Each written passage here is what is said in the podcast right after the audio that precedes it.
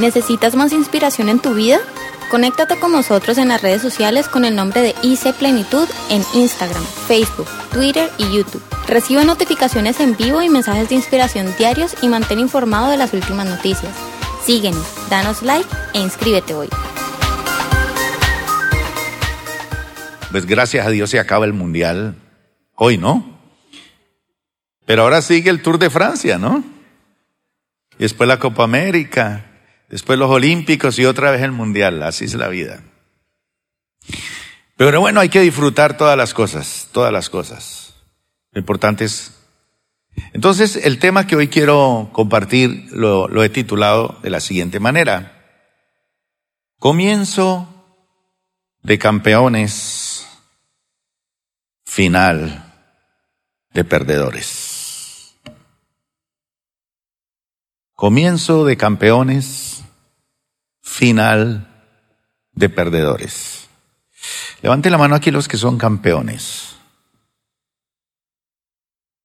¿Quién es nuestro más grande campeón? Cristo. Ese es el, champion. Bueno, ah, ¿y cuántos de ustedes les gusta ser perdedores? ¿Quién alguna vez ha perdido?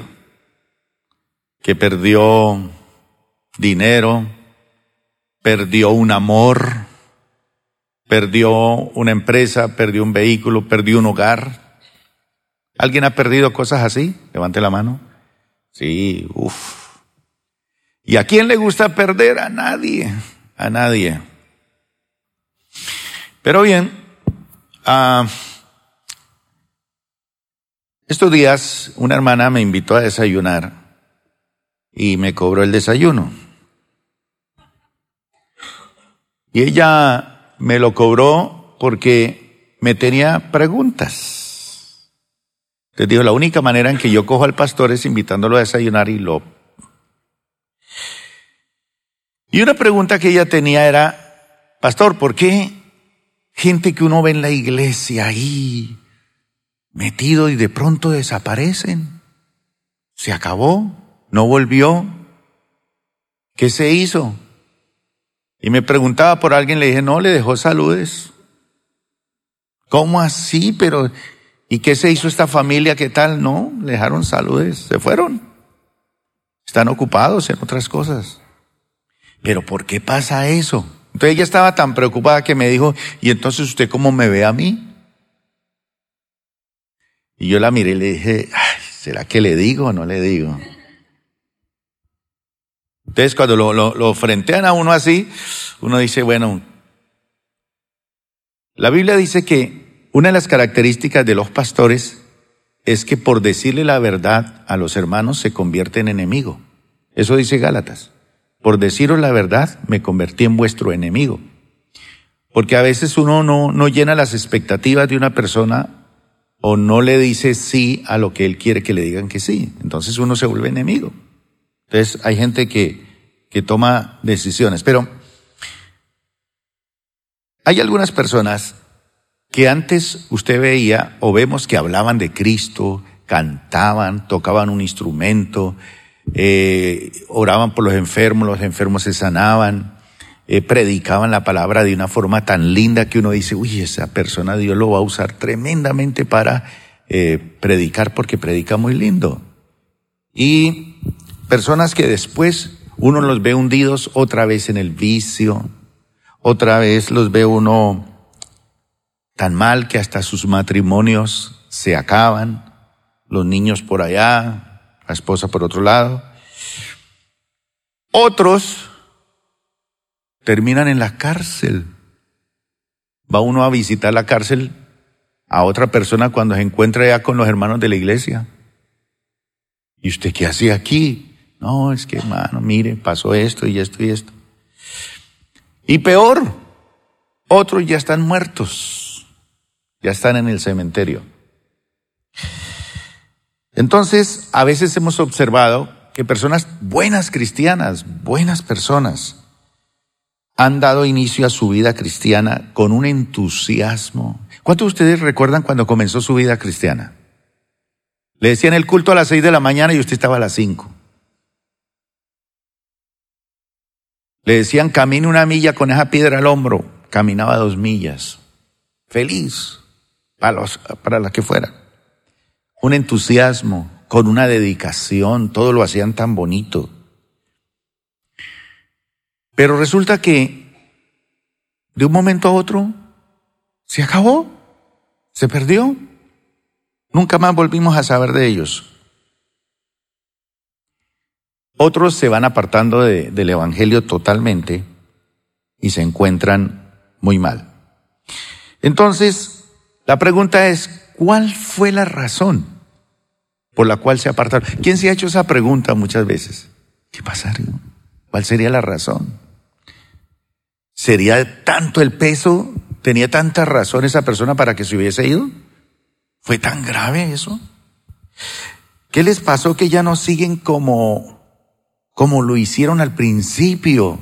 Era gente tremenda, con una velocidad, con un amor, con una pasión, con... En realidad no hay respuesta. Y es que no se puede aplicar la misma respuesta a todas las personas, porque cada persona ha vivido una experiencia diferente. Y las respuestas van de acuerdo a las circunstancias que rodean a cada persona. Cada persona es un mundo, cada persona es una historia.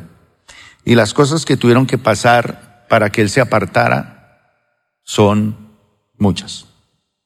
Pero bien, hoy vamos a ver a algunos que fueron, tuvieron un inicio de campeones, pero al final terminaron como perdedores.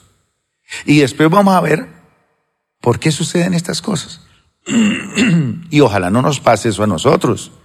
El mismo Pablo decía, a mí me preocupa que después de yo haber sido un instrumento para llevar a multitudes a Cristo, al final yo sea eliminado. Entonces hay que correr la carrera regulado.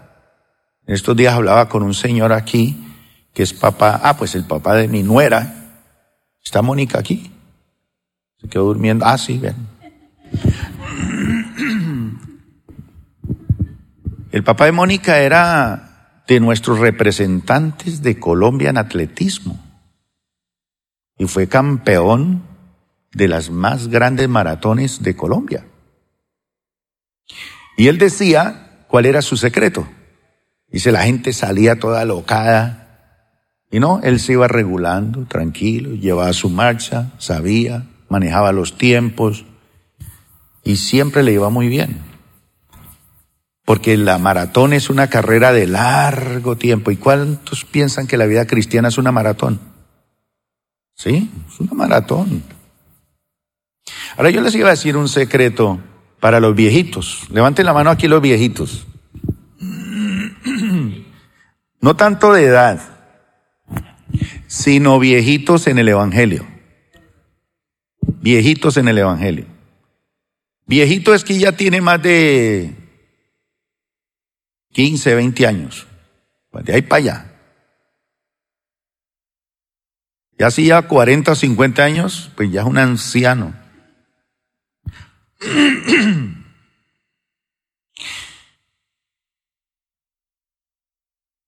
Pero ¿cuántos son viejitos en edad? ¿Cuándo es viejito? Hoy en día le dicen muchacho a uno que tiene 60 años. Usted tan muchacho. Pero es que la expectativa de vida cambió. Ya la gente vive más tiempo que antes. Entonces ya, cuando una persona muere a los 50, a los 60, uy, tan joven que se murió. Tiene 70 y todavía está joven. Han cambiado las cosas. Pero una de las características que tienen las personas de mayor edad, ¿cuál es la característica que hace que una persona de edad tenga que enfrentar, por ejemplo, sus dificultades de salud? Es lo mismo que espiritualmente. Entre más viejo sea uno en el Señor, o entre más viejo sea de edad, ¿Qué es más difícil? ¿Qué es más difícil para un viejito? Mantenerse saludable. Es lo más difícil, mantenerse saludable. O sea, usted y yo podemos llegar a viejitos, pero la idea es que usted llegue a viejito sano, porque viejito y le duele todo, hasta el pelo, le duele. Entonces, ¿para qué? No puede comer, no puede dormir, no puede hacer nada, no puede levantar nada porque eso taraquea todo. ¿Recuerdan a Lirio, nuestro hermano Alirio? Una vez estábamos en, una, en un ayuno y él se arrodilló a orar. Y ahí estaba. Y terminamos, nos saludamos y él ahí arrodillado. Todos, uy, ese hermano tan espiritual. Cuando nos acercamos, le dije, hermano, párese. Y dice, es que no puedo. Estoy en primera aquí, estoy en, de veras, venga. lo levantamos. Ah, no podía levantarse. Se quedó arrodillado ahí. Es que entre más viejo sea uno en el Evangelio, también es más difícil, más difícil mantenernos saludables. Entonces no crea usted que porque lleva 15 o 20 o 30 o 40 años es, no, yo ya, ya, perro viejo ladrechado. No, no, no. Entre más viejo y más viejo en el Señor es más difícil mantenernos saludables. Cuanto más tiempo llevamos con Dios, más dedicación debemos darle a nuestra vida espiritual. Entonces, ¿para cuántos de ustedes su salud espiritual es una prioridad? Levante la mano. Su salud espiritual, una prioridad. Entonces, una de las formas en que uno se mantiene físicamente bien es por lo menos, por lo menos, si quiere unas tres o cuatro veces a la semana salir a caminar mínimo una hora. Levante la mano los que no lo hacen.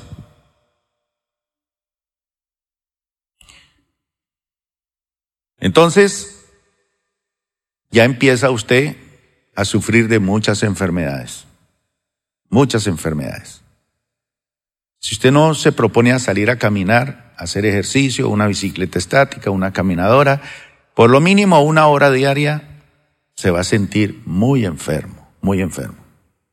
Y lógicamente, entre más viejito, pues más difícil mantener, porque usted ve esa máquina ahí encima y dice, no, yo no me subo ahí. No, pero si póngale un chicharrón de seis patas y ahí mismo se lo manda. Y después Pastor, ore por mí, pastor, ore por mí, pastor, ore por mí. Pero como no, no, le damos prioridad a nuestra salud espiritual, ¿cómo? ¿Qué es darle prioridad? Por ejemplo, ¿cuántos de ustedes les gusta tener su tiempo a solas con el Señor? Un tiempo a solas. No es con su mujer ni con sus hijos, solo. ¿Quiere estar usted saludable espiritualmente? Una hora diaria solo con Dios.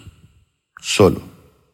Y mínimo una hora a solas con su esposa con Dios. Y mínimo una hora, perdón, con sus hijos y su esposa con Dios. Una hora semanal. Donde los tres, cuatro, la familia, oran para que les vaya bien en sus asuntos con Dios, en sus asuntos familiares y en sus asuntos comerciales.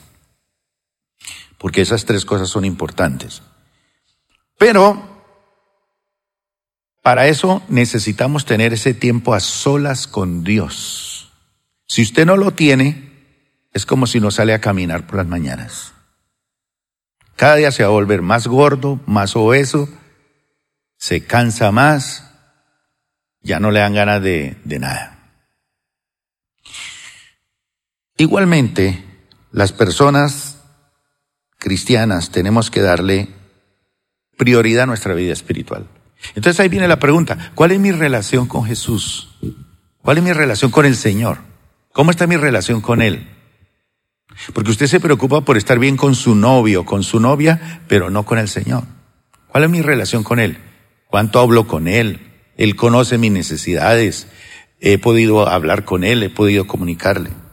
Bueno, tenemos que mantenernos nosotros muy cerca a las corrientes de las aguas del Señor.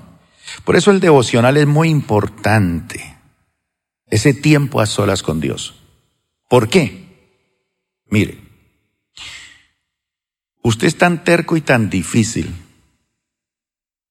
que si yo me le dedico medio día a decirle, hombre, usted puede ser un mejor esposo, esta es la ruta que puede seguir. A la media, al mediodía, sale usted con los ojos así dándole vuelta y estaba pensando en otra cosa. Como decía mi abuela, usted es más terco que una mula. Y una mula son tercas. Usted le dice, coja por aquí, coge por otro lado. Hay esposos aquí que luchan con sus esposas. Levante la mano los esposos. Eh, hay dos. ¿Cuántas esposas luchan con sus esposos? Vean, 100 se levantaron la mano. Entonces usted cantaletea, usted se amarga, usted dice cosas, cada día se arruga más, entonces no, no, no conquista usted su salud espiritual. Pero ¿cómo logra usted sus grandes cambios? Que no los hace el pastor, que no lo, no lo hace el esposo, la esposa, el papá, la mamá. Ese tiempo a solas en el secreto con Dios le cambia todo. Si usted es una persona que no tiene tiempo para con Dios y le va bien, ¿qué tal si usted saca tiempo para estar a solas con Dios? Le iría mejor. Ese es un secreto para no volverse un perdedor. Si usted quiere ser un ganador, nunca deje perder eso, porque de eso depende su salud espiritual. Entonces vamos a, ver, por ejemplo, en Marcos capítulo 3, versículo 13 al 19, está la historia de un hombre que fue un gran, eh, un gran, tuvo un comienzo de, de, de campeón, pero terminó fracasado. Marcos capítulo 3, versículo 13 al 19. Vamos a leerlo en la traducción viviente. Busquemos a ver. Marcos capítulo 3, porque no tengo monitor aquí hoy. Marcos 3. A ver, ¿de qué personaje vamos a hablar? Marcos capítulo 3, versículo 13. ¿Ya se dieron cuenta de quién vamos a hablar?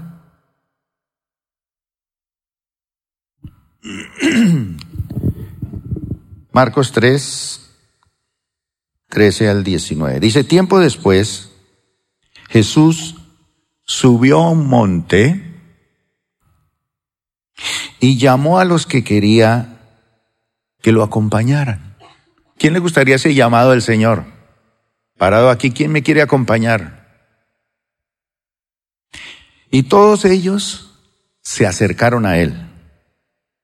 Luego, de todos esos que llamó, nombró a doce de ellos y los llamó sus apóstoles. Son como apóstol significa enviado.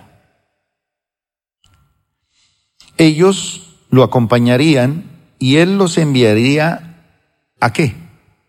A predicar, y les daría autoridad para expulsar demonios. ¿A cuántos de ustedes les gustaría predicar? Levante la mano. Pero es en serio, para ponerlos a predicar aquí en la iglesia.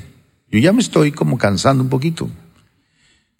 Entonces, si hacemos dos o cuatro o cinco cultos, le toca a usted meterse la ficha aquí también. No quemar al pobre pastor ahí. Entonces, los llamó y los envió a predicar aunque usted no lo crea, hoy hay una persona que está predicando en una iglesia. Cuando él me dijo, pastor, es que me invitaron a predicar en una iglesia en tal ciudad. Pastor, ¿puedo ir? ¿Me permite ir? Yo lo miré de arriba abajo y le dije, hermano, pues a pesar de que usted es tan feo, ese tipo de invitación hay que aceptarla porque esas, esas invitaciones no se las hacen a cualquiera. Así que vaya y se puso feliz. Así que está predicando ahorita en la mañana. ¿Sabe quién? Alberto, por eso no está aquí. ¿Usted que, que no le gusta Alberto? Alberto es de buen genio. Una persona sencilla, una persona amorosa. Él nunca se pone bravo.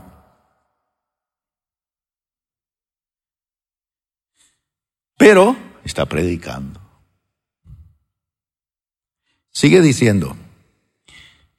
Y además dice, y les daría autoridad. ¿Para qué? Expulsar demonios. Estos son los doce que escogió. Simón, al que llamó Pedro, Santiago y Juan, los hijos de Zebedeo, a quienes Jesús apodó, le puso el apodo de, ¿por qué les puso hijos del trueno? Porque eran malgeniados, como Alberto, así, malgeniados. Dios le pone en la iglesia gente así a uno, hermanos malgeniados, y a mí me gusta ese tipo de personas. Y ojalá que los odie la iglesia. Y entonces yo los uso y los pongo ahí a propósito para que hablen mal de mí. Y me cojan bronca a mí, ese pastor, porque respalda hermanos, ese hermano es todo mal geniado, ese hermano es todo eso. ¿Por qué? Porque a través de él, Dios pule a otras personas. Así es el Señor. Y muchos oran para que esas personas así se vayan de la iglesia. Hay gente que ora, uy, ojalá se se fuera de la iglesia. Y cuando medio los salones dice, ¿usted cuándo se va a ir de la iglesia? Y él entre más lo echan, más se, se arrancha y se sienta en primera fila. Y dice, los hijos del trueno, porque es que esos dos eran malgeniados. Señor quiere que pidamos que caiga fuego del cielo y mate a toda esa gente. Eso fueron. Andrés, Felipe, Bartolomé, Mateo, Tomás, Santiago el hijo de Alfeo, Tadeo, Simón el celote. El celote era las FARC de ese tiempo. Los celotes era un movimiento guerrillero. Lo llamaban los cuchilleros porque ellos asesinaban con cuchillo, eran guerrilleros. Entonces el Señor llamó a un guerrillero y a un regalado al gobierno, vean. ¿Quién era ese regalado al gobierno? Mateo. Mateo el publicano, el que cobraba impuestos para el gobierno. Entonces ahí tuvo ahí uno de derecha y uno de izquierda. Ahí estaban. Y por último, ñapa, el postrecito ahí la cereza en el, en el postre. Judas Iscariote, quien después, ¿qué hizo? Lo traicionó. Bueno, ¿cuál de esos comenzó como campeón y terminó como un perdedor? Judas. Ahora, en el año 1976 hubo un descubrimiento asombroso en el mundo. Usted sabe que una de las cosas que va moviendo al mundo bíblico es la arqueología bíblica. Entonces, cuando hay descubrimientos, eso hace que toda la, historia se reorganice. Entonces, eh, una persona estaba por allá, por el, en Egipto, a la orilla del Nilo, y por allá en una cueva se metió y empezó a encontrar cosas allí. Y entonces él era como un buscador de tesoros. Entonces se metió y buscó y encontró ahí cosas, ollas de barro. Y encontró una cajita de piedra.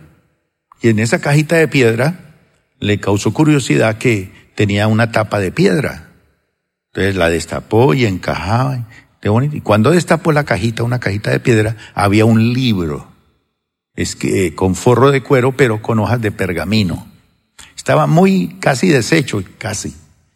Pero él cuando vio ese libro dijo, mm, esto debe ser un, un, libro que debe tener algún... Y estaba en, en un manuscrito antiguo.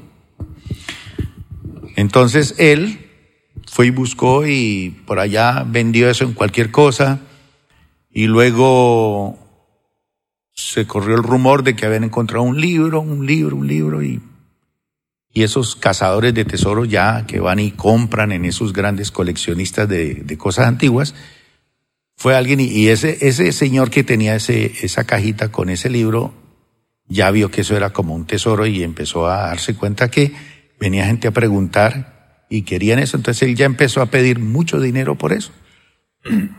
Entonces esto llegó a, oídos de algunos arqueólogos y ellos fueron hasta allá y miraron y le dijeron, nosotros queremos comprar ese, libro.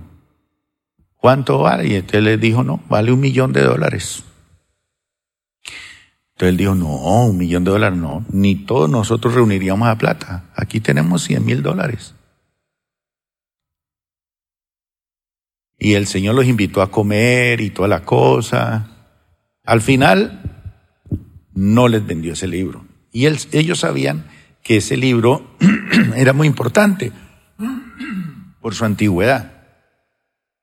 Entonces, eh, lograron que él les prestara eso para llevarlo a un museo en los Estados Unidos, luego lo tuvieron que llevar a Europa y le hicieron las, los análisis y fueron donde una de las mejores restauradoras, una francesa, y esta restauradora empezó a, ver el libro que estaba casi deshecho.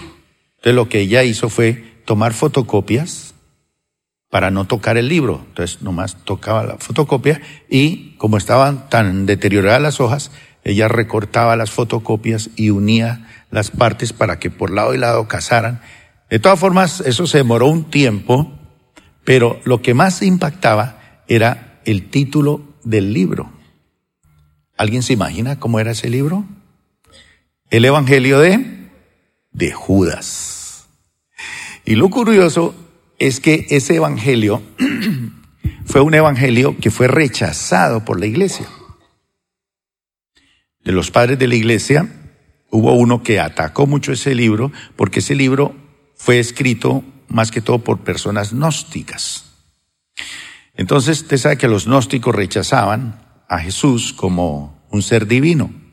Entonces, este evangelio de Judas, si alguien lo quiere leer, creo que ya está disponible por ahí, pero de todas formas, este evangelio trata de decir que él no traicionó a Jesús, sino que Jesús le pidió que más, que más o menos le ayudara le hiciera, pues que tocaba cumplir con las cosas ha dicho que él prácticamente lo forzó a que él lo traicionara, más o menos. Y de ahí para allá la historia. Entonces, eso tiene una connotación bíblica totalmente contraria a lo que enseñan las escrituras, ¿cierto? Ahora, no es que él fue elegido para ser un fracasado, ¿no? Aquí fue elegido para ser un qué. Y Judas fue llamado, escogido y seleccionado y fue enviado a predicar y a echar fuera demonios. ¿Cómo es que una persona que tiene un llamado y que ejerce una autoridad del Señor a la postre termine como terminó él? Ahora, Judas no era cualquier persona.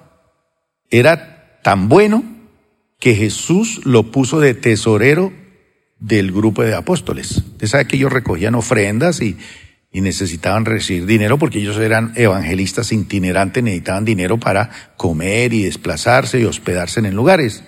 ¿Quién era el tesorero? Judas. Y dice la Biblia que Judas metía la mano y robaba del dinero. Y aún así, nunca faltaba. El Señor, el Señor lo bendecía. Pero Judas era un hombre de confianza. Al finalizar su vida, pues él lo traiciona es un hombre que inicia como muy pocos en el mundo, recibe llamado, recibe dones, recibe un ministerio, recibe honores como muy pocos, tuvo todas las oportunidades, recibe autoridad al ser seleccionado y adquirió el prestigio de ser uno de los doce. Recuerden ustedes que en la Nueva Jerusalén, en el cielo, ¿cuántos van a ir al cielo aquí? Levanten la mano. Van a estar en una ciudad espectacular. En esta semana no fue Olguita.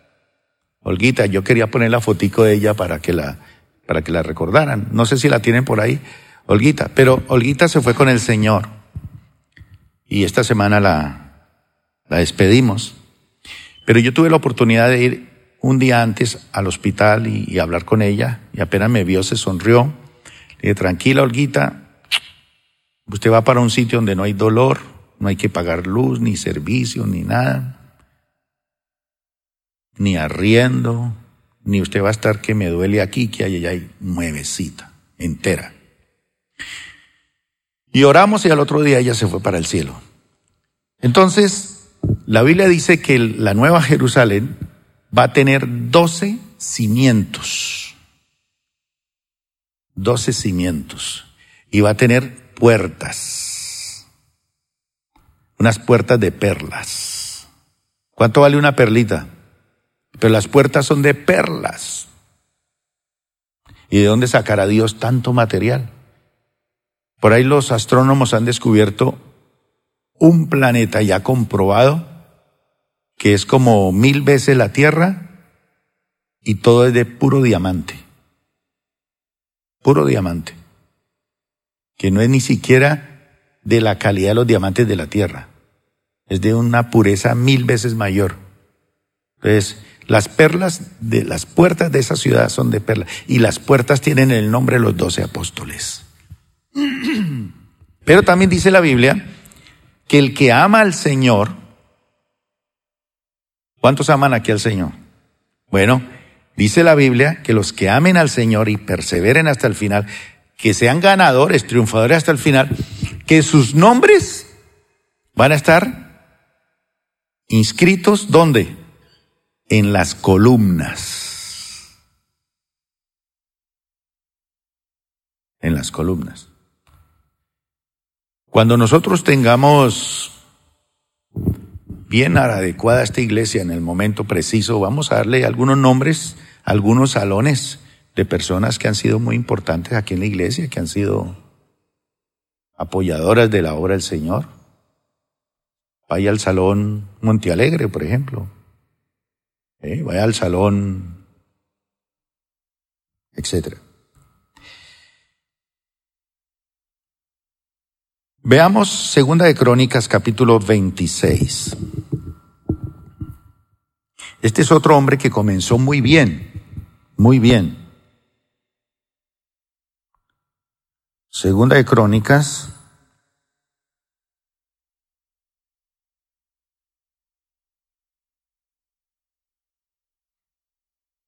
Veintiséis.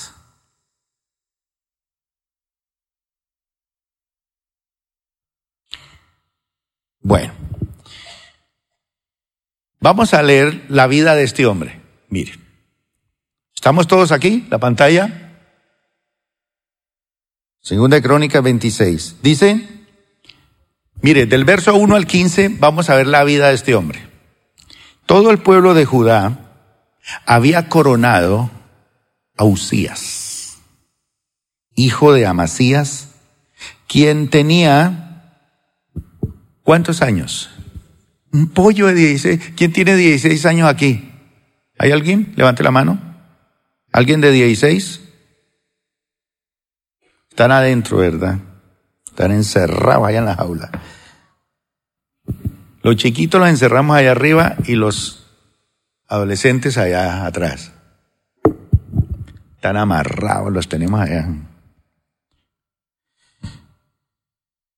16 añitos, coronado uno como rey. ¿Cómo se sentirá uno a esa edad? Y dice que después de la muerte de su padre Usías, reconstruyó la ciudad de Elad y la restituyó a Judá. Usías tenía 16 años cuando subió al trono y reinó en Jerusalén. ¿Cuántos años? 52 años. O sea, porque una persona se aguanta y 52 años, tiene que ser muy bueno. Tiene que ser muy bueno. Para que dure tanto tiempo, tiene que ser muy bueno. O es un, un dictador. Eso es. Su madre se llamaba Jecolías y era de Jerusalén. El rey hizo, aquí vienen los secretos de él. ¿Qué hizo? Lo que era agradable a los ojos del Señor. así como su padre Amasías. Él y su padre buscó, fueron agradables al Señor. Dice que Usías buscó a Dios en el tiempo de Zacarías, el profeta Zacarías, quien le enseñó a qué? ¿Tuvo un buen orientador? Levante la mano aquí los que tienen un buen orientador. Ese le enseña a temer a Dios, no es alcahuetearle, no, le enseña a temer a Dios. Y mientras el rey buscó la dirección del Señor, Dios le dio qué? Éxito, éxito. Usías declaró la guerra a los filisteos y derribó las murallas de Gad, Jabnia y Asdod. Luego construyó nuevas ciudades en la región de Asdod y en las otras partes de Filistea. Dios lo ayudó en las guerras contra los filisteos, en sus batallas contra los árabes de Gur y en sus guerras contra los meunitas. Los meunitas le pagaban un tributo anual y la fama del rey se extendió incluso hasta dónde? Hasta Egipto, porque había llegado a ser muy poderoso.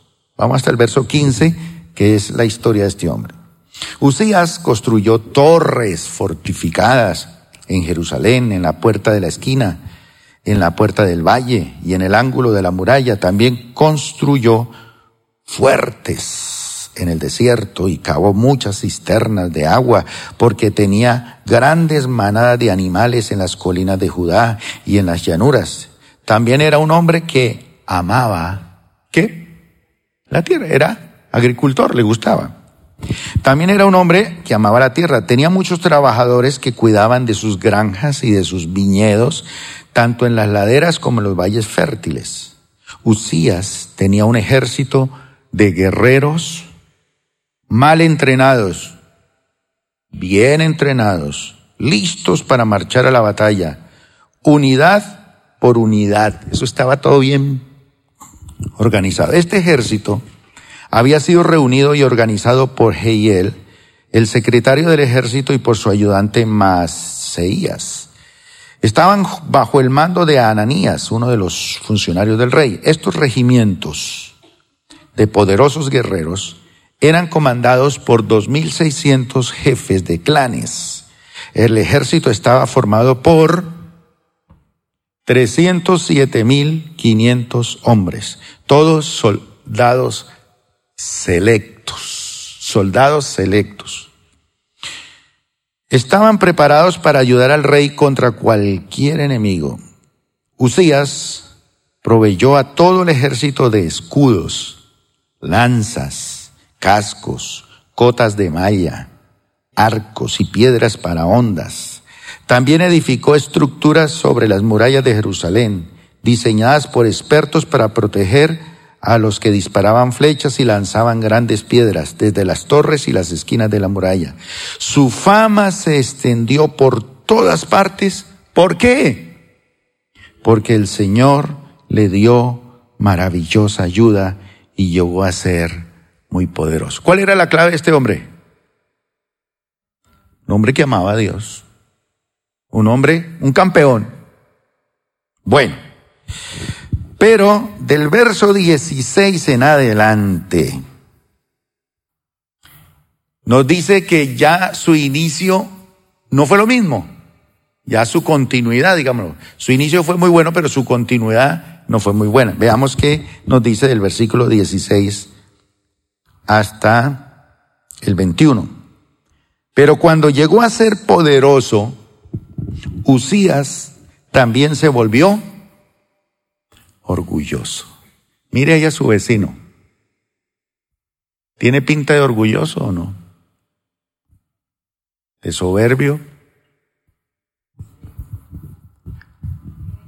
Por fuera es una mansa paloma, pero sabemos que no. Pero cuando llegó a ser poderoso, Usías también se volvió orgulloso, lo cual resultó en su, dígalo fuerte, ruina. ¿El orgullo dónde lo lleva? A la ruina.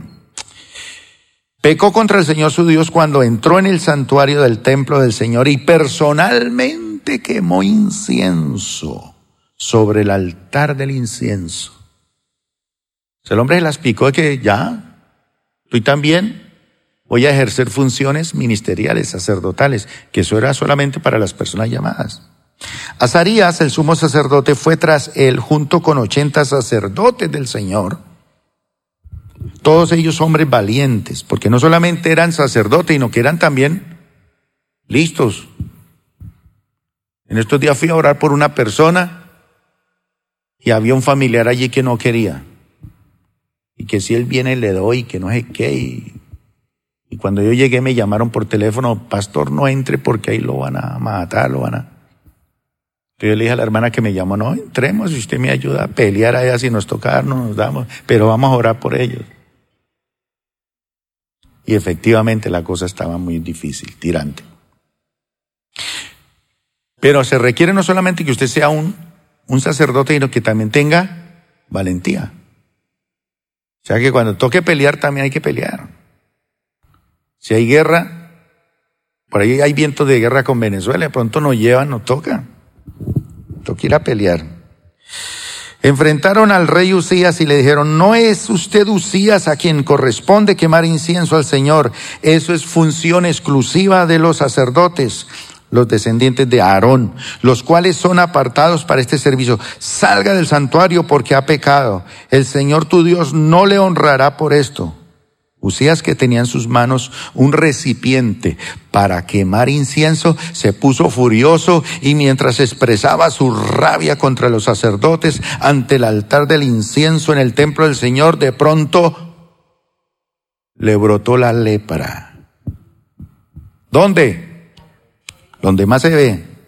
Y cuando Azarías el sumo sacerdote y los demás sacerdotes vieron la lepra, lo sacaron del templo a toda prisa el propio rey estaba ansioso por salir porque el Señor, el Señor, lo había herido. De modo que el rey Usías tuvo lepra hasta el día de su muerte. Vivió aislado en una casa aparte porque fue excluido del templo del Señor. Su hijo Jotam quedó encargado del palacio real y él gobernaba a los habitantes del reino.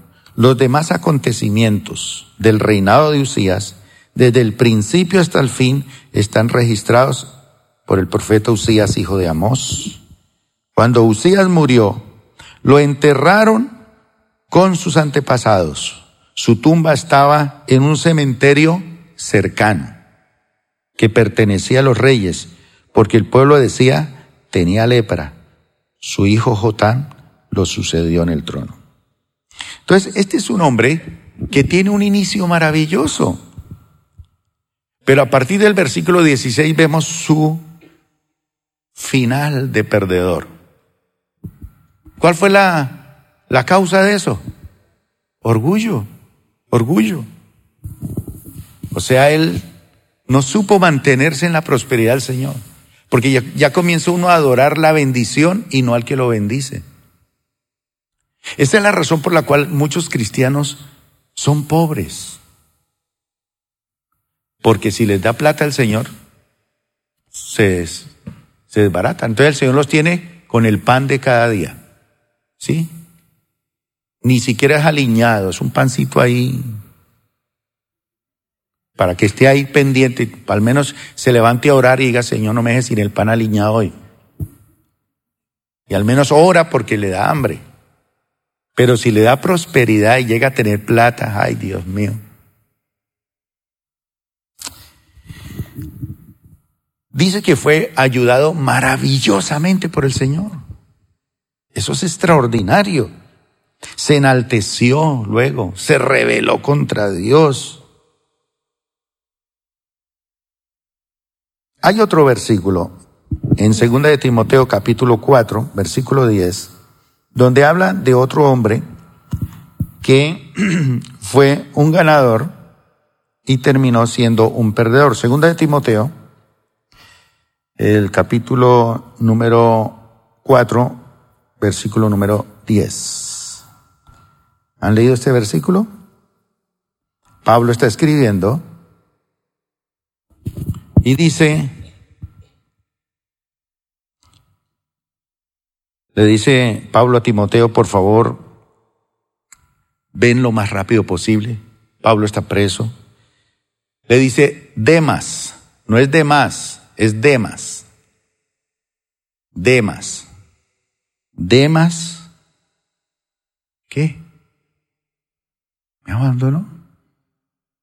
Es un discípulo, es un colaborador, es un, un secretario, es un ayudante de Pablo.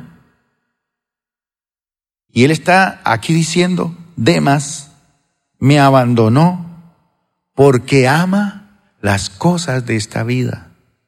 En otra versión dice porque ama las cosas del mundo. Parece que él se quedó deslumbrado.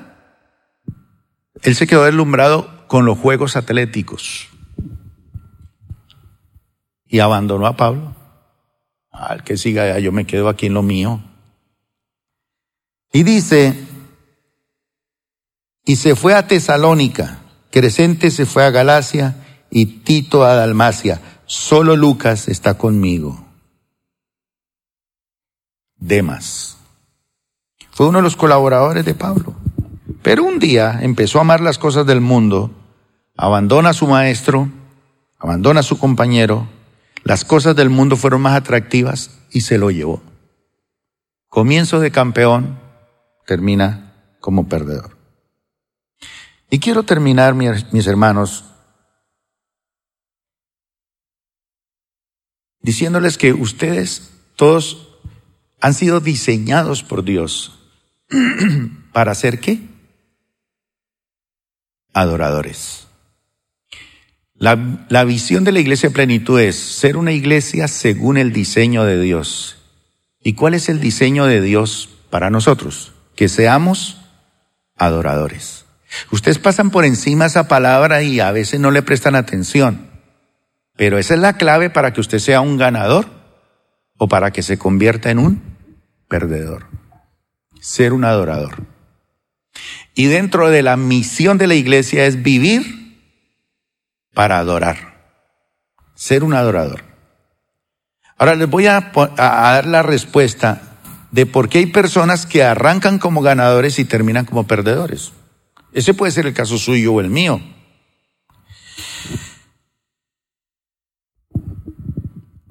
Por lo general, cuando uno comienza la vida cristiana, uy, hermano, eso está uno donde lo ponga. Yo recuerdo cuando yo me convertí al Señor, a mí me impactó mucho los muchachos que tocaban instrumentos en la iglesia. Y yo tocaba la guitarra y, y quería tocar allí y luego me dieron oportunidad de tocar la guitarra y entonces empecé a cantar y empecé a tocar la guitarra. Y eso era bonito, yo me sentía muy bien. Entonces, en esa juventud dedicada a Dios, comenzando la vida cristiana, me decían, le toca ir a tal parte. Estos días le dije a Oscar, Oscar, acompáñeme con la guitarra vamos a ir allí a despedir a una hermana que murió. Y él feliz con la guitarra. O no sé si feliz o no, obligado, pero le tocó. Entonces uno lleno de entusiasmo en esos principios de la vida cristiana, uno está dispuesto a hacer lo que sea para agradar al Señor.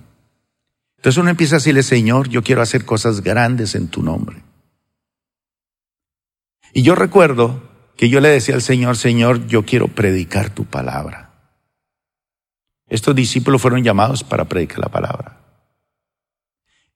Y, el Señor empezó a usarme para predicar la palabra. Y la primera vez que prediqué a un grupo pequeño, una viejita estaba haciendo unos punticos en, la, en un papelito. Yo predicando y ella haciendo puntos con un bolígrafo. Yo la miraba y haciendo puntos. Si esta vieja no me respeta. ¿eh? Yo predicando y ella ni siquiera toma nota del mensaje, no hace punticos. Cuando terminé el sermón me llamó la viejita y me dice, venga, venga joven, venga. Cuando un viejito le dice, venga joven, ponga de pilas.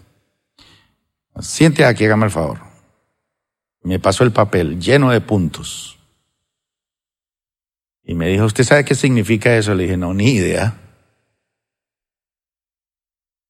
Me dice, mire, cada vez que usted dijo, amén hermanos, yo hice un puntico.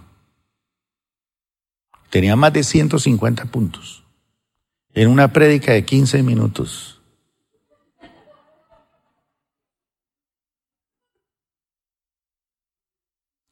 Y me dice, usted va a ser un predicador, pero esto se llama muletilla.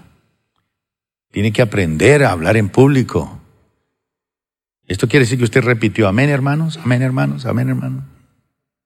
Pero yo no sentí que había dicho todo eso.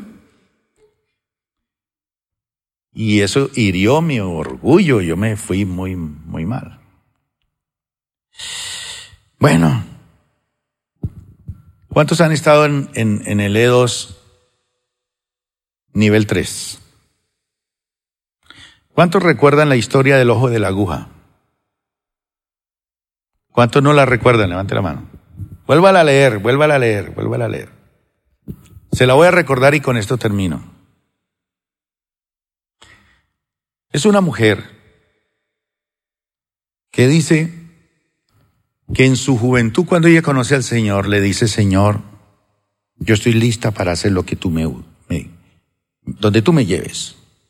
Estoy dispuesta a hacer cosas grandes para tu nombre, para que descubramos cómo es que una persona se despista después, ¿no? Y el Señor se dice que ella en oración le, le dice eso al Señor y el Señor se acerca y le dice, ¿qué es lo que tú quieres? Entonces le dice ella, Señor, si yo tan solo pudiera estar ahí al lado de Oscar, tocando la guitarra, tocando un instrumento, cantando. Entonces podré hacer grandes cosas para ti. Y dice ella que Dios le concedió el deseo de su corazón, porque Dios concede los deseos de nuestro corazón, ¿sí o no? Seguro. Y dice que le dio el deseo de su corazón. Dice, me dio un corazón y me dio el don y me dio la habilidad para tocar un instrumento musical y yo tocaba la guitarra mejor que Oscar, mejor que Diego.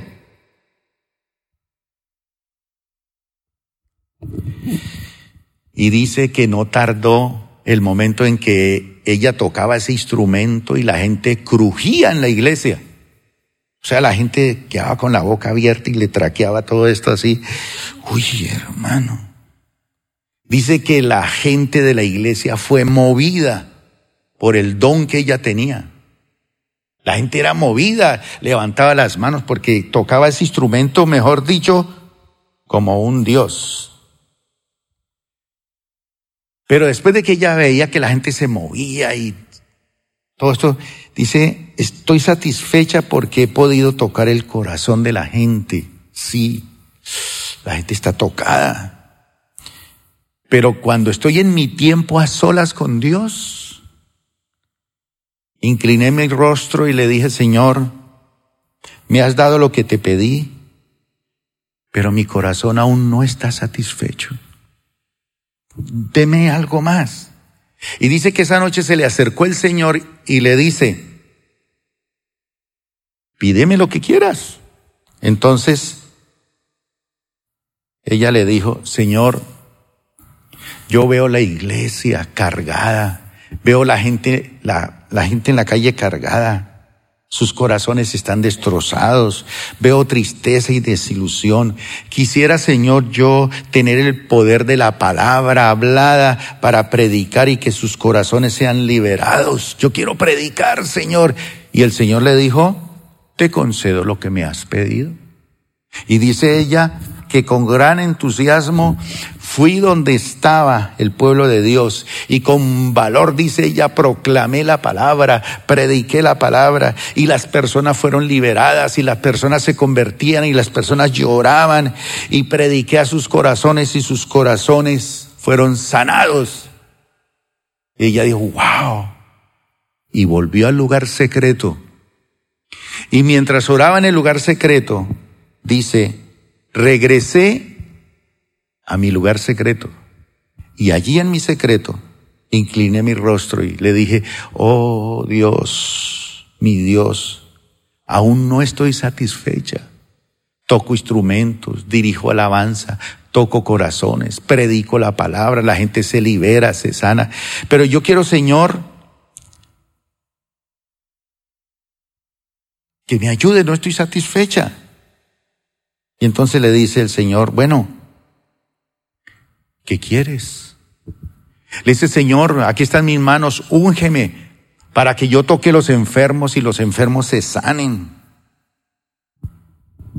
Y el Señor le dijo, bueno, va a ser como tú pediste. Y empezó a orar por los enfermos, los paralíticos se sanaban, los enfermos se sanaban, ciegos veían, mudos hablaban, eso era un ministerio de sanidad, pero impresionante. Y dice él que, dice ella que Dios le usó para sanar a los enfermos, viajó a muchas naciones, predicó en muchas partes, muchos enfermos fueron sanados del dolor, del sufrimiento. Y cuando regresó al lugar secreto, dice, incliné mi rostro ante Dios y le dije, ahora Señor, estoy satisfecha porque me has dado todo lo que te he pedido. Sin embargo, no alcancé a terminar mi oración cuando mi corazón volvió a quebrantarse y dije, no lo entiendo. Una vez más estoy triste, te ruego, Señor, que me vuelvas a conceder los deseos de mi corazón. Y él de una manera mucho más amorosa le dijo, así se hará, tranquila. Y dice que ella de repente sintió decirle, Señor, yo te pido que me ayudes porque yo deseo ser un guerrero de oración. Yo quiero enfrentar los poderes, los principados, las potestades, y el Señor le dijo, listo, yo te concedo. Y se volvió un guerrero espiritual. todo demonio que venía lo sacaba. Y el que no salía, salía con estuche y todo, pero salía. Entonces, una vez más dice, mi precioso Dios, dice ella, en esas palabras, dice, mi precioso Dios me visitó en mi lugar secreto. Y ahora ¿Qué es lo que deseas? Y dice, en medio de mi quebranto, me incliné ante él y le dije, solo deseo lo que tú quieras darme, ya no te pido nada más. Entonces eh, el Señor le dijo, ven. Se acercó y le dijo, ven conmigo y te llevaré a un lugar. Y le llevó a un lugar y le mostró una puerta chiquitica, chiquitica, y se llamaba el ojo de la aguja.